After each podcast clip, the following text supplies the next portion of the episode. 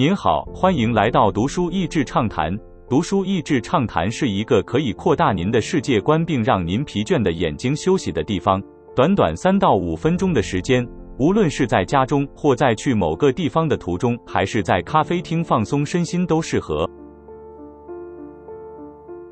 精彩好片都出自他笔下。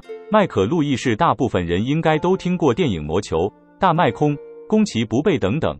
这些精彩的影片都是由麦可·路易士 （Michael Lewis） 笔下的书所改编的。他写人物的故事鲜明精彩，金融业的人物在他的笔下上演一幕幕像是电影里才有的情节。本书前半是麦可自己从学校毕业，当一名菜鸟金融从业人员的故事；一旦是描述八十年代华尔街疯狂的行径。作者因为加入当时的投资银行所罗门兄弟 （Solomon Brothers），得以亲眼目睹戏剧化的一切。整个故事的范畴是以所罗门兄弟为主的几家银行如何把房贷抵押债券和垃圾债券发挥到极致，然后从极致的破灭中如何又衰退下来。读着这些八十年代的故事，不难想象，二零零八年那次金融风暴其实早就是一个潜藏的危机了。善用比喻，让书更加平易近人。麦可最厉害的一点是他擅长用比喻，将一个困难和复杂的东西让人可以秒懂。所以，没有金融背景的人也可以享受他的写作，就算真的不懂也没关系。其实这本书最重要的是刻画里面的人性。麦可的写法带着黑色幽默的笔调，并且用丛林生存法则来描述这一切。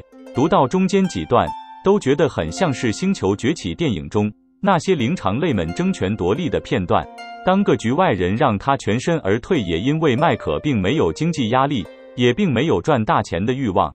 虽然他后来模仿的很像，在交易和操盘上也做得有模有样，却在整个体系崩盘之前决定离职了。他说，或许就是因为他一直有个半局外人的眼光，所以并没有跟大家沉迷在同个游戏当中，也相对容易放下。他离职是因为喜欢写作，也因为在那里的经验写出这本书，让他走向顶尖作家的路。重温旧书带给我的启发与鼓励，这本书是我二十多年前买的。当时购买是因为这是本排行榜畅销书，但当时尝试阅读后，因为觉得太困难，其实没有读完。二十多年后的今天再度拿出来，突然发现变得好容易。所以说，即使进入职场以后，人还是有很大的成长空间。想要挑战英文书籍的人，你也一定可以的。只要每个月、每年进步一点点，不需要和人比较，一步步地进步是最为踏实的。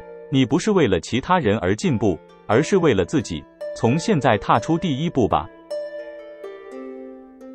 今天的内容就到此为止了，十分感谢大家收听读书益智畅谈节目。如果对我们的内容感兴趣，欢迎浏览我们的网站 n 点 net 和关注我们的粉丝团读书益智，也可以分享给您的亲朋好友。